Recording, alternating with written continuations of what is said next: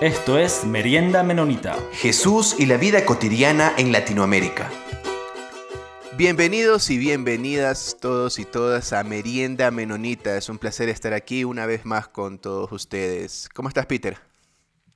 Hola, Jonathan y todos nuestros queridos oyentes. Muchas gracias por estar aquí con nosotros.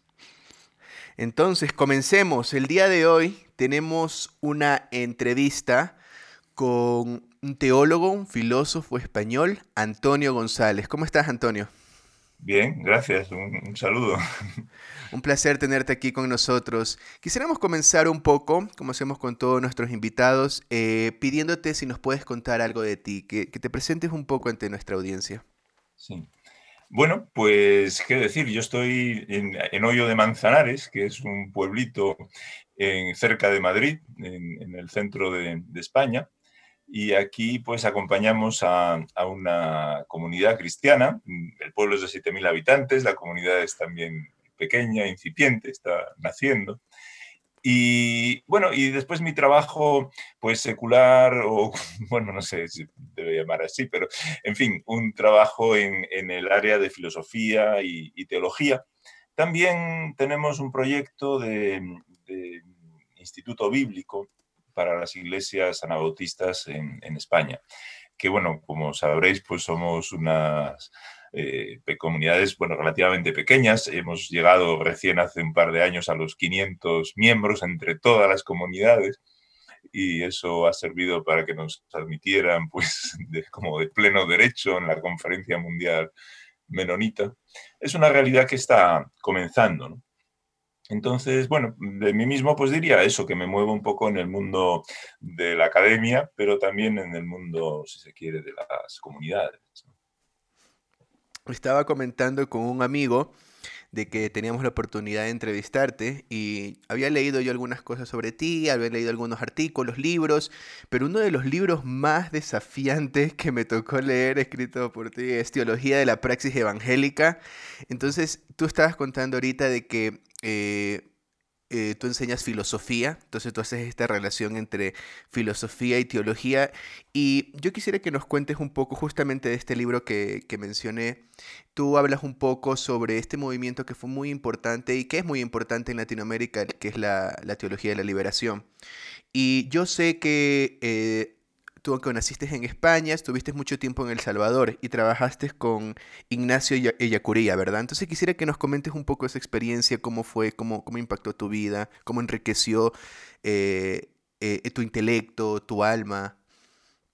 Sí, hombre, mm, yo diría que, que, claro, en aquellos años mm, en los que yo llegué a la fe, yo llegué a la fe con 17, 18 años, la teología de la liberación era casi como un horizonte Mm, dominante, por lo menos en el ámbito en el que yo me movía, que eran los jesuitas, ya aquí en España, en, cierto modo, y mucho más en, América Latina. ¿no? A mí, yo conocía a, Ignacio Yacuría pues porque vino a dar unas conferencias a Salamanca, donde yo estaba estudiando, y entonces, bueno, pues ahí lo conocí, pudimos hablar, y él me invitó a ir a, a El Salvador. Y bueno, pues eso tardó un poco, pero al final acabé yendo porque, bueno, yo tenía pues muchos deseos de colaborar en todo lo que se estaba haciendo allá. Y, entonces pude estar mm, al principio dos años y después, después del asesinato de Yacuría, pues otros, otros años más en, El Salvador en, y en Guatemala también. Y bueno, ¿qué, decir? Pues eh, yo creo que, claro, mm, en lo que es la teología de la liberación, de alguna manera yo ya estaba en ese ambiente, ¿no? Ya leía esos autores.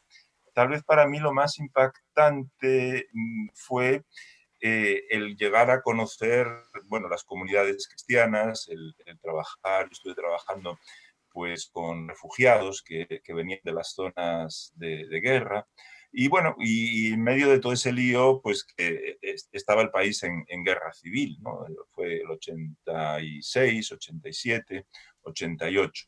Yo el 88 me, me fui a, estudiar teología a Alemania y entonces un año después fue cuando asesinaron a, los jesuitas con los que yo había estado trabajando allí, a Ignacio y a Curía y a los demás. Y claro, eso también fue eh, muy impactante Em, y, bueno, pues yo creo que de alguna manera son las experiencias básicas de, la vida. sí es verdad que después, cuando yo regresé mm, a El Salvador, ya fue a comienzo de los años 90, eh, y ahí estuvo otro periodo, pues sí fue un periodo también de revisar mm, muchas convicciones, porque evidentemente en la teología en la que yo me había formado, podemos decir teología de la liberación, pues de alguna manera ya no encajaba con lo que la gente misma en, El Salvador estaba viviendo. Yo me fui a vivir a un barrio eh, marginal de San Salvador y claro, los problemas que tenía la gente y las experiencias que tenía, y e, etcétera, como que ya no se correspondían con aquella teología, ¿no? Eh, había otro tipo de, preocupaciones vitales, Y entonces ahí sí se inició en mí como una especie de, proceso de revisión ¿no? de, mi teología no tanto, mm, a ver, eh, en ese libro que mencionabas de la teología de la praxis evangélica, es cierto que al, eh, comienzo, y a veces hay gente que tal vez no pasó del comienzo, del prólogo, pues se marca una distancia con la teología de la liberación en el sentido clásico. Y, es verdad que, yo fui llegando, pues eso, a convicciones pacifistas, a convicciones de que, eh, en fin, esperar que sea el Estado el agente principal, con una vanguardia política, quienes van a cambiar el mundo, pues me parecía que, eso no funcionaba y, que además es la experiencia una y otra vez en la historia de la humanidad y que no aprendemos de ella.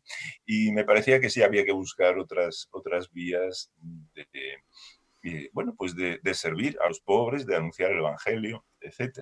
Ahora, el libro termina con, con dos afirmaciones o sustentando dos tesis que sí eran eh, según eh, Gustavo Gutiérrez, dos tesis fundamentales o dos intuiciones fundamentales de la teología de la liberación, que es la, digamos, la perspectiva del pobre y la primacía de la praxis.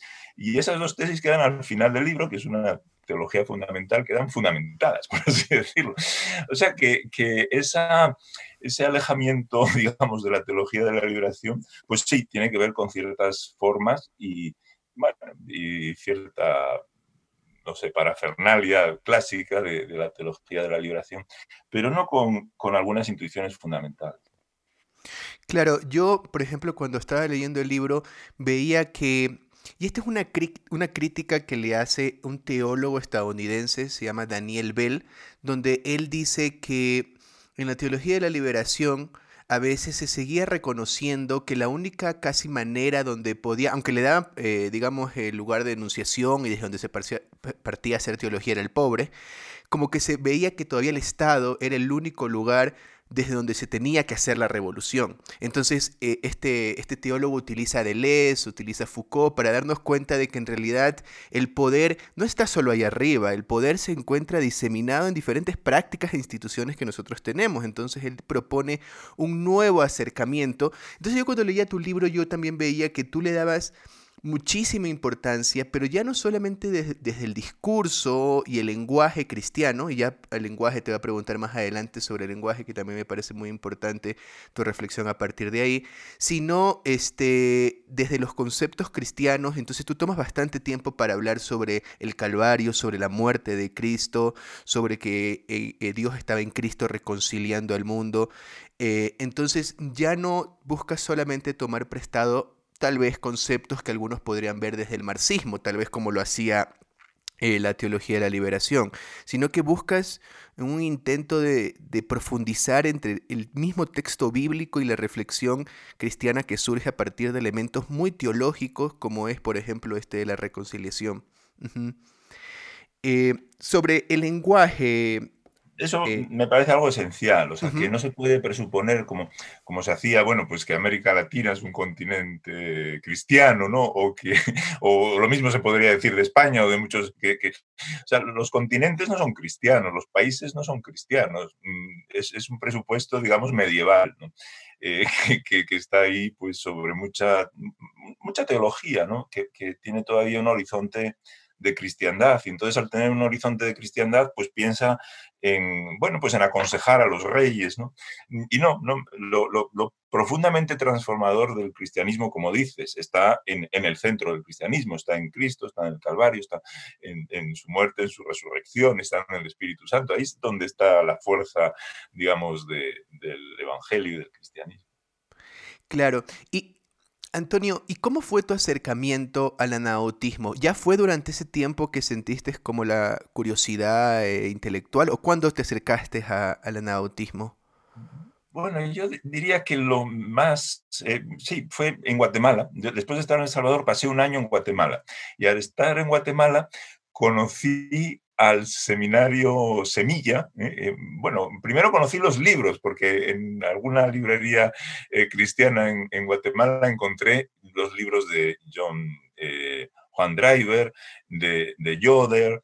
entonces, bueno, de repente empecé a, descubrir otra cosa que, que, en cierta manera era, pues, no sé, como mm, algo que resonaba profundamente con lo que estaba eh, pensando y buscando, ¿no? Entonces, pues si hay otra manera de ser cristiano, que no es ni el catolicismo ni el protestantismo eh, clásico, ¿no? sino que hay otra vía. Y eso sí me llamó la atención.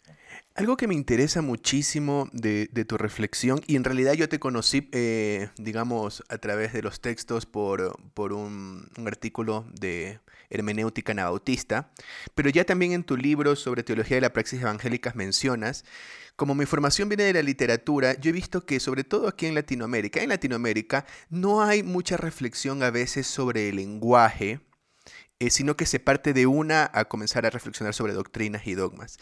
Entonces tú, bueno, aquí en tu, en tu libro dices, no hay pensamiento humano con anterioridad al lenguaje, sino que el pensamiento mismo presupone la existencia del lenguaje. El lenguaje es el lugar donde se hace presente el pasado, el presente y el futuro. Y bueno, ahí podría seguir leyendo mucho más, pero les dejo ahí a los oyentes para que puedan leer ellos mismos tu libro. Pero simplemente quería preguntarte sobre tu reflexión sobre el lenguaje. En el, en el artículo sobre sobre hermenéutica nautista, tú dices una afirmación que me parece impresionante, una intuición que yo la tenía cuando estaba estudiando, que era de que la hermenéutica nautista está muy relacionada en algunos aspectos con la hermenéutica contemporánea. Nombras algunos, pero uno de los que me interesa este, resaltar es el hecho de que ves que no hay una, una, separación muy marcada entre teoría y práctica. Al contrario, tú dices aquí en el artículo, algunas tendencias de la hermenéutica contemporánea han caído en la cuenta de que nuestra inserción en un horizonte interpretativo no es algo que acontece meramente en el mundo de las ideas o en el mundo de los significados lingüísticos. El significado de las palabras está vinculada a su uso. Y este uso acontece según las reglas eh, propias de un juego lingüístico. Entonces quisiera que nos comentes un poco para nuestros oyentes explicando un poco sobre, sobre esto, por favor. Sí, bueno, no sé si es una cuestión un poco filosófica, pero claro, es, es, es, muy importante, ¿no? Decir, o sea, eh, que, bueno, ahí está Wittgenstein y está, eh, es decir, eh, es la conciencia de que el, lenguaje es un hacer, o sea, el, lenguaje no son simples palabras, no, no son ideas, el, lenguaje no es escritura solamente, sino que es un hacer, y es un hacer que es, parte del conjunto de, la vida humana. Y en ese sentido, mm, sí, hay que situar los significados en, las comunidades y en, las, que se usa, Donde entonces acontece pues toda una especie de, de, desvelación, de visión del mundo. Y, bueno, pues eso yo creo que es muy importante teológicamente, porque teológicamente eh, eso es eh, lo que nos muestra, digamos, la, el análisis del lenguaje, es eso, la necesidad de, ser conscientes de desde dónde hablamos, ¿no? Y, también eh, la importancia, pues, pues, por así decirlo, de, que las, o sea, aquello que se decía, bueno, yo, lo he escuchado alguna vez, ¿no? Que, mm, eh, que uno, uno acaba pensando según vive. Entonces, uno tiene que vivir como piensa para acabar pensando como vive. Hay esa, especie de, círculo, que también es lo que, bueno, pues teológicamente se aplica al seguimiento de Jesús, eso que decían los antiguos anabautistas, de que a, Jesús se le conoce eh, siguiéndole, ¿no?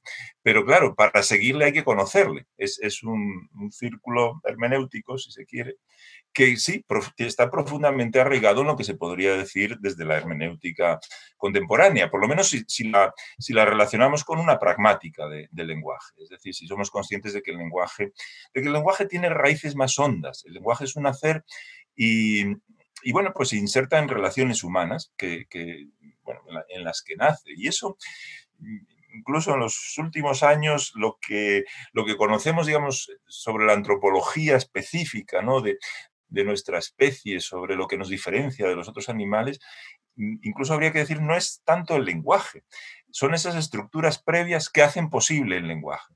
Y esas estructuras previas, por ejemplo, tienen que ver con que el niño con un año antes de hablar ya señala.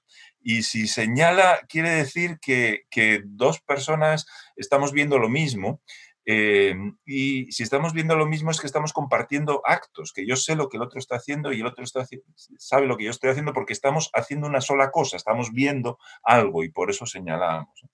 Y ese nivel de los actos compartidos, que es un nivel de, comunidad, de capacidad de ponernos en el lugar del otro, y por lo tanto capacidad de ver las cosas desde fuera, y, por lo tanto la capacidad de preguntarnos cómo se hacen las cosas, y por lo tanto la, posibilidad de, generar instituciones, incluyendo la institución del lenguaje, eh, porque es una institución, presupone eso, una, una no sé, una estructura humana mm, radical que, que es, em, no sé, alterificante, que es, eh, que es apertura al otro, que es capacidad de ponernos en el lugar del otro. Y, es, y, ahí la especificidad del lenguaje humano, que no son solo órdenes o expresiones, sino que es compartir un mundo. Claro, y desde ahí eh, fácilmente la conexión con la hermenéutica anabautista del hecho de que como nautistas nosotros no pensamos que el, texto está allá al fondo y que nosotros intelectualmente nos acercamos y ya tenemos la verdad, sino que requiere todo un compromiso con una comunidad, a unas disciplinas cristianas que nos ayudarán a, ver más, correctamente el texto y, a interpretarlo correctamente. Eh, Sí, sí, hay como esa responsabilidad de situarnos en el seguimiento de Jesús, o sea, que el, que el texto se hace, habla, ¿no? O habla de otra manera si se sitúa en el seguimiento de Jesús. Sí, y Antonio, justo este, yendo en, esa vertiente, en, ese, en ese mismo artículo que está en, en hablas justo de esto, de, la interpretación, o, del estudio y el acercamiento a las escrituras. Y ahí este, mencionas que, hay diferencias entre anabautismo y otros, y, ahí reflexionas que en, de los, los primeros anabautistas, para ellos la escritura fue ante todo un medio para seguir a Jesús y de este modo conocerle personalmente. Y, este, y entonces quería ver si podía reflexionar un poco. ahora, este, en, en, en, en mi trabajo y, con, con, con, iglesias este, aquí en Ecuador, y no sé si, si también has visto en otros espacios, pero hay algo de de, una tensión, y, esto también eh, me vino a la mente al, leer un texto, un texto de Juan Driver de su libro de imágenes de, la iglesia en misión, que, que habla sobre la necesidad de ser iglesia y de, y de aferrarse a, a las escrituras. Mm. Pero entonces ahí eh, yo lo veo un poco difícil cómo explicar eso y cómo practicar si de, encarnar a Jesús, puede, eh, cómo se hace, viene primero antes de estudiar las escrituras o, yo recién puedo encarnar a Jesús después de estudiar las escrituras. Entonces, para una comunidad, ¿cuál es la, manera de intentar de, enfocar eso y de, llevar eso a cabo, de ser iglesia? Bueno, mm, hombre, supongo que en la práctica, ¿no? Eh, eso que decíamos del, círculo hermenéutico, ¿no? Que, siguiendo a Jesús le conozco, pero para conocerle tengo que haber sido conocido primero, ¿no? Que, que decía Pablo, o sea, tiene que haber eh, esa interacción, ¿no? Eh, para mí también es importante algo que, que estaba en John Howard Yoder, lo dice en algún momento, que dice los pentecostales de ahora son como los antiguos anabautistas, ¿no? y, eso me llamó la, atención. Y yo creo que ahí hay una dimensión interesante, que es que yo, lo que yo llamaría el aspecto carismático del anabautismo inicial. Es decir, eh, porque al final, a ver, eh, eh, es eso que aparece al comienzo del libro de los Hechos, ¿no? que, mm, recibiréis poder de lo alto. Entonces, ah, pues es ahora cuando vas a restaurar la soberanía del, Estado de Israel. No, no, sino que el Espíritu Santo. Es decir, es... Si no disponemos del poder coactivo del Estado, y que es violencia, en último término, ¿de qué poder disponemos? Mm, de nuestras propias fuerzas. O, mm, entonces, los, mm, al menos algunos grupos de, los de los primeros anabautistas lo tenían muy claro. O sea, su, su, su crítica a, a, la iglesia institucional, protestante, etcétera, era, bueno, vosotros tenéis el ejército, hacéis la reforma apoyados en el ejército, por lo tanto no tenéis el Espíritu Santo. Era como su primera crítica. Me llamó mucho la atención esa dimensión, porque al final eh, creo que tenemos que enfrentar esa, esa realidad. Es decir, ¿qué tipo de poder es el poder que permite transformar el mundo si no es el poder del Estado?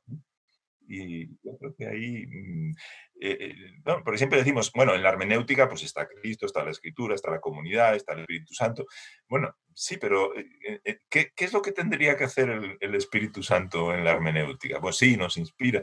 Bueno, yo creo que es algo para, para pensar, ¿no? Porque se trata eso de una fuente alternativa de poder.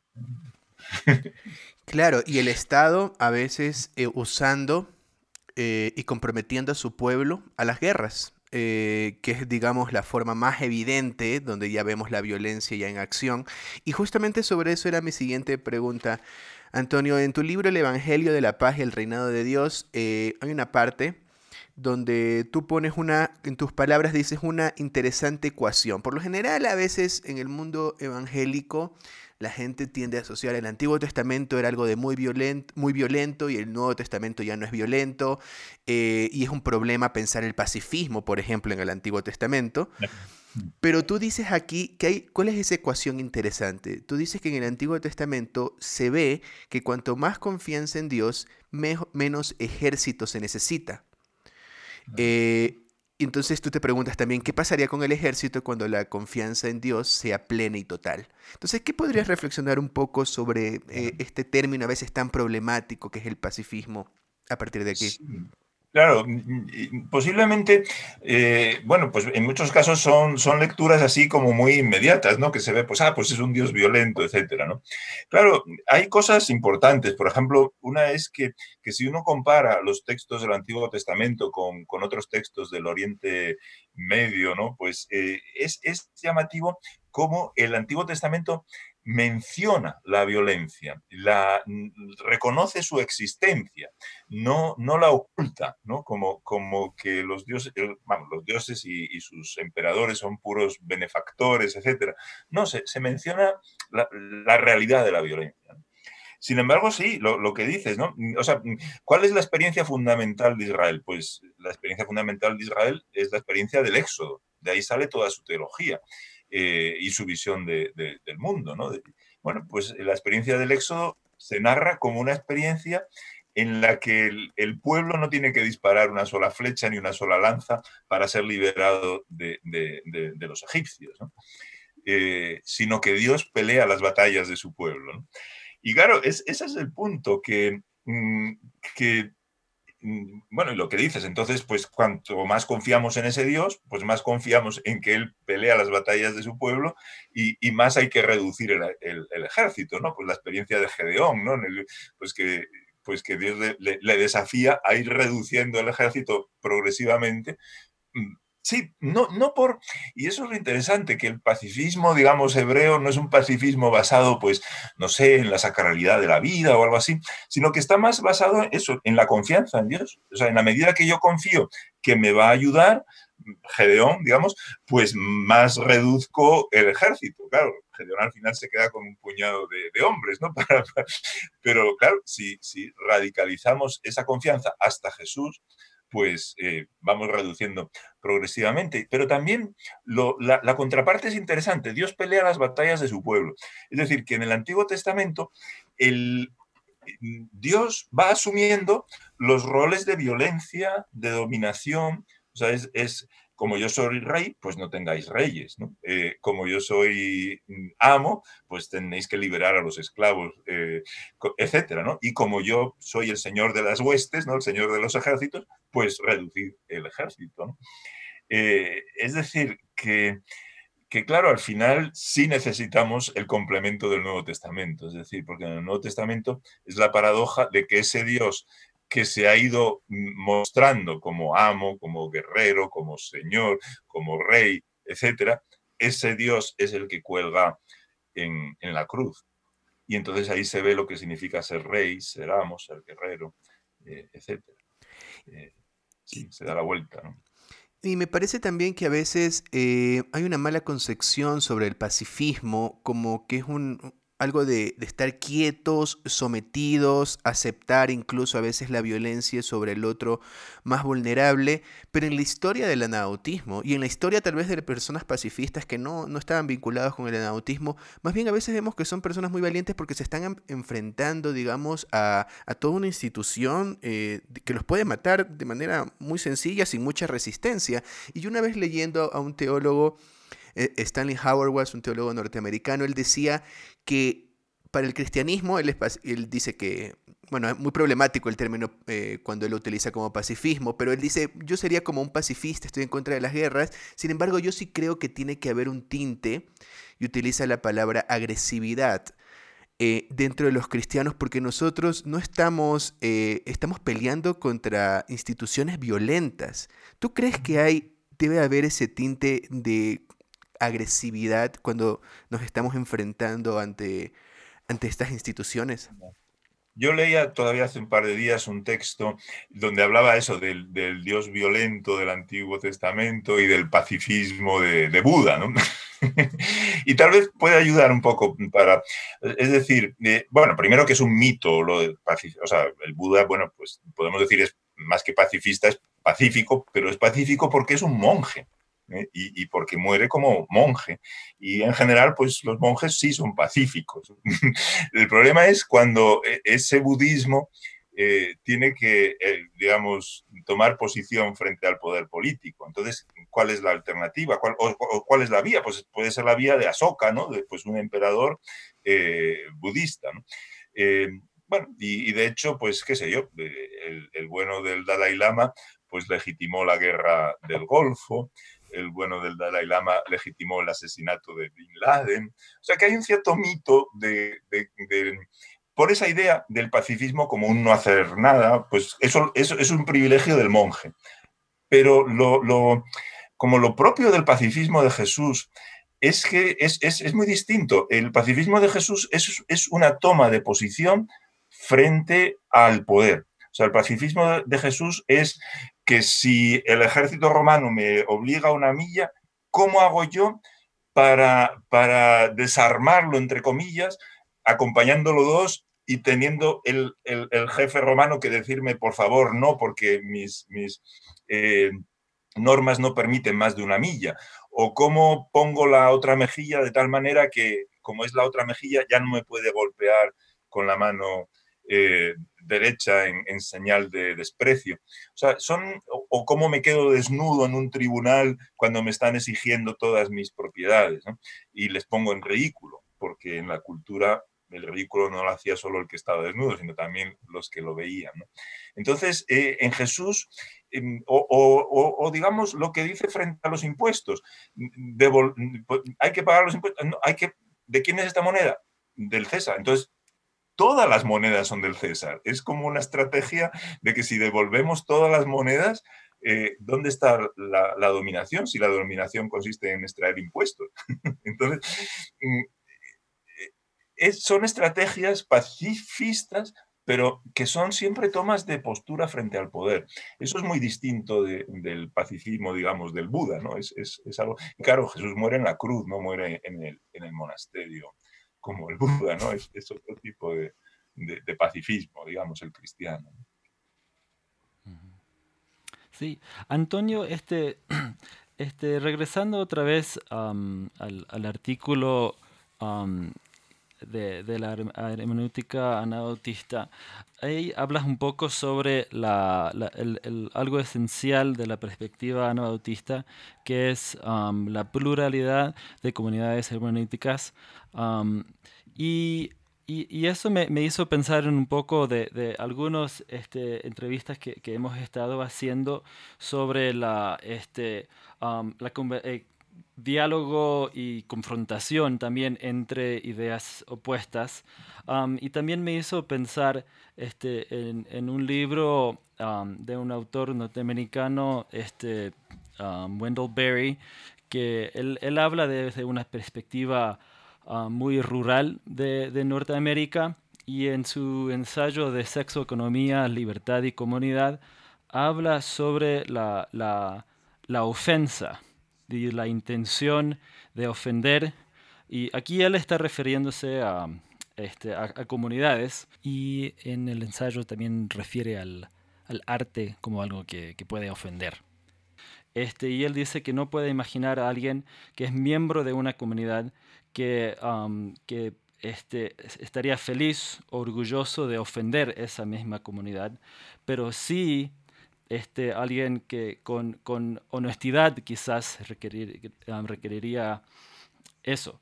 Este, entonces quería ver si, si, podía reflexionar un poco sobre esa, esa realidad de, de tener diferentes um, este, ideas opuestas y cómo en comunidad, qué, qué es que nos enseña el anabautismo de, de cómo quizás intentar de de sanar eso, acercar eso o, vivir, felizmente quizás opuestos.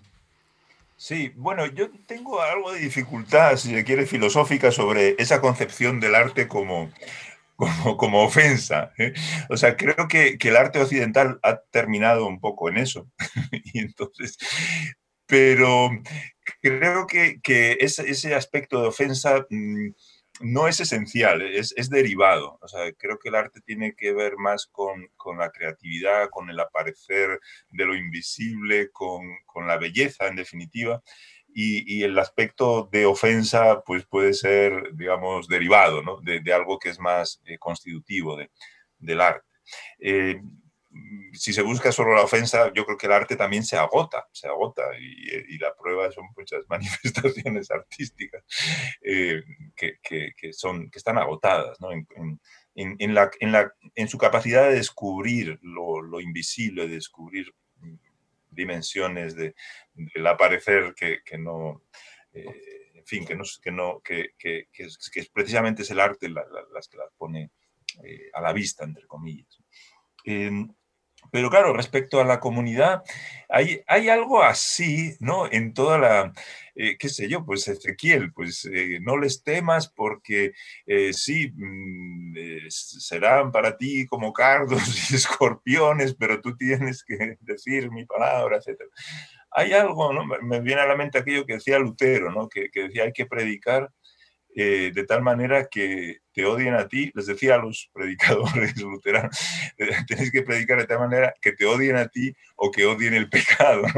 Eh, entonces, sí, hay una dimensión, es verdad, de, que, bueno, de que estamos siempre bajo la señal de, no sé, como de un llamamiento de Dios que nos desafía en nuestra comunidad, en, en nuestra comodidad, ¿no? En nuestro aburguesamiento, en nuestro sí, eh, Jesús viene siempre a, no sé, como a, revolucionarlo eh, todo, ¿no? Revolucionar la vida y sacarnos.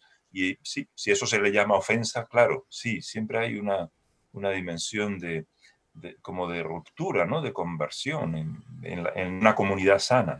Y de repente podría ir un poquito más allá, algo que, siempre estamos intentando hacer um, con nuestros entrevistados es este, hablar de, si, piensa que hay algo que, el anautismo puede ofrecer um, a comunidades cristianas um, en este, en, nuestro contexto es, Latinoamérica, pero de repente más allá también. Sí, bueno, yo creo que es un desafío para los anabotistas y para el cristianismo en su conjunto. O sea, ¿qué, tenemos que ofrecer? Em, a ver, hay, mi, impresión es que el mundo, o sea, hace 30 años uno podía analizar el mundo en términos de derechas o de izquierdas y más o menos eso estaba definido por la división también del mundo en bloques, etcétera, pues más o menos se sabía lo que era derechas y lo que era izquierdas. Yo creo que la realidad del mundo es muy distinta en cuanto a las fuerzas principales que, mueven este mundo. las fuerzas principales que mueven este mundo es, eh, digamos, el, el capitalismo, por así decirlo, con, con, esa dimensión que, la economía mm, individualizante lo conquista todo y todo se monetariza, etc. Esa es una fuerza principal en este mundo y eso va unido pues al individualismo, etcétera, sálvese quien pueda. Y, claro, el problema del, capitalismo es que no da identidad o da muy poca identidad. O sea, una moneda no da identidad. Esto ya lo veían los, clásicos de la sociología. No, da identidad. Entonces, Mm, mm, un, problema es, eh, y yo creo que hay una clave importante, la identidad. Eh, los movimientos que hoy resisten al capitalismo, y resisten entre comillas, son movimientos que yo llamaría nacional populistas, de derechas o de izquierdas, pero que apelan a una conciencia nacional de pueblo y, se presentan como capaces de resistir al capitalismo. Eh, o las amenazas que trae el capitalismo, aunque después en la realidad mm, van a participar del capitalismo alegremente, ¿eh? pero se presentan como movimientos de resistencia al capitalismo. Y, el capitalismo, por su parte, pues tiene que presentar otra mm, identidad, y entonces es esa lucha por las identidades pues definidas eh, yo diría, pues mm, de modo radicalmente individual. O sea, mientras que el nacionalpopulismo presenta como una ideología de comunidad, de comunidad nacional, el individualismo capitalista pues trata de construir esas identidades basadas en los selfies, en la marca, y ahí entra también todo el tema de las identidades de género, que, ya no se definen por el cuerpo, sino que se definen solamente por el deseo. es la primera vez en la historia de la humanidad que el deseo sexual eh, sirve para determinar la identidad, sirve para decir quién soy. Eso nunca ha sucedido en la historia de la humanidad. Eh, el sexo servía para divertirse, para tener hijos, incluso para asignar roles, pero para dar identidad. Bueno, ¿y, qué muestra eso? Que es que, este mundo tiene una sed de identidad tremenda. Eh, hay una desesperación por la identidad y, y bueno, yo creo que el cristianismo tiene esa gran capacidad de, aportar identidad frente lo que hoy, claro, lo que yo pienso en lo que era la izquierda de en el tiempo de la teología de la liberación, pues hoy está pues o, con la agenda, digamos, nacional populista o con la agenda individual hedonista. Entonces yo creo que sí, el cristianismo puede aportar una identidad recia basada en la fe y una experiencia de comunidad no estatal. O sea, es, un aporte muy importante ¿no? en este mundo. Antonio, creo que tendríamos aquí muchas más preguntas para hacerte y la verdad es que hemos aprendido bastante, ha sido muy interesante la entrevista, así que tal vez en un futuro te podemos volver a invitar y tener aquí con nosotros sería un gran placer. Muchas gracias por tu tiempo Gracias también por todos tus libros, tu material, que como ves ha llegado tan lejos a un país muy chiquitito acá como Ecuador y acá nosotros leyendo también tus libros y yo sé que mucha gente también se ha beneficiado tanto de eso. Gracias Antonio por, por tu tiempo y tu entrevista. Peter. Sí, muchas gracias Antonio y también muchas gracias a todos nuestros oyentes y siempre estamos pendientes a sus correos. Igual nos pueden este, seguir la, la, conversación en Instagram y también muchas gracias a la Red Menonita de Misión y a la revista de Mennonite por hacer este espacio posible. Bueno, gracias a vosotros por vuestro interés.